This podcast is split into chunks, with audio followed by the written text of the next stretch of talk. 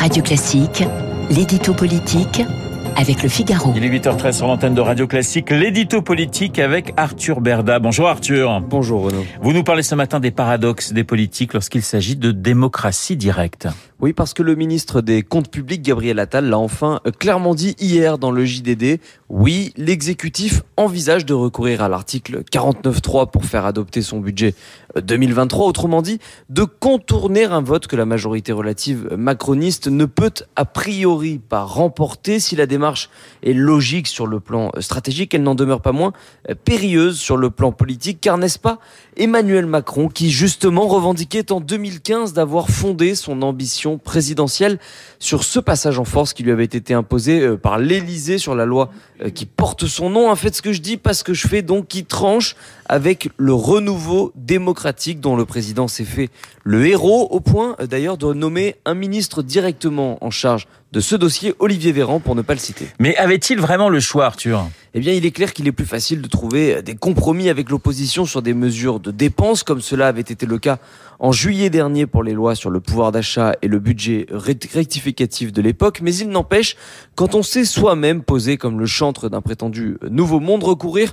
à l'un des outils les plus controversés de la Constitution fait mauvais genre, une arme certes mise à disposition de l'exécutif par le général de Gaulle, mais que beaucoup ont voulu supprimer. Depuis, que certains ont préféré encadrée, mais à laquelle personne n'a encore osé renoncer, à l'inverse d'un autre élément qui donne nettement plus la parole au peuple, mais auquel les présidents font nettement moins appel. Et lequel?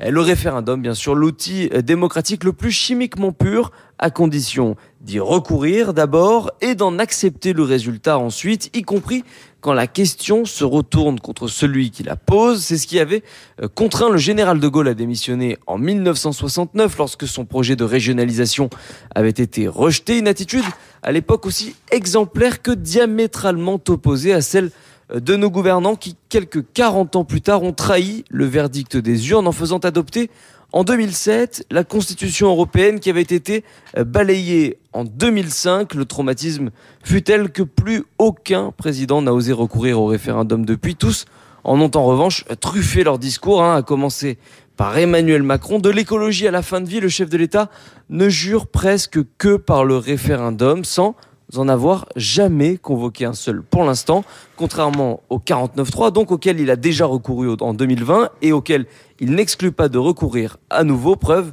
que le fait ce que je dis, pas ce que je fais, a encore de beaux jours devant lui. L'édito politique signé Arthur Berda sur l'antenne de Radio Classique. Bonjour Guillaume Durand. Bonjour mon cher Renaud. Nous allons continuer de parler de l'Italie après Alberto Toscano, l'historienne Ludmila Akone. Voilà, elle est avec moi, elle est avec vous, elle est avec les auditeurs de Radio Classique. Bonjour Ludmila, Bonjour. je suis ravi de vous recevoir. Nous allons essayer de comprendre ce qui se passe en Italie. Nous serons aussi en direct de Rome avec le journaliste Paolo Levi qui est journaliste à l'ANSA. Je le salue aussi, il est là dans un instant. On va prendre avec lui évidemment dès le début de cet entretien des nouvelles exactes des résultats et de l'ambiance avant d'essayer d'analyser tout ça avec lui.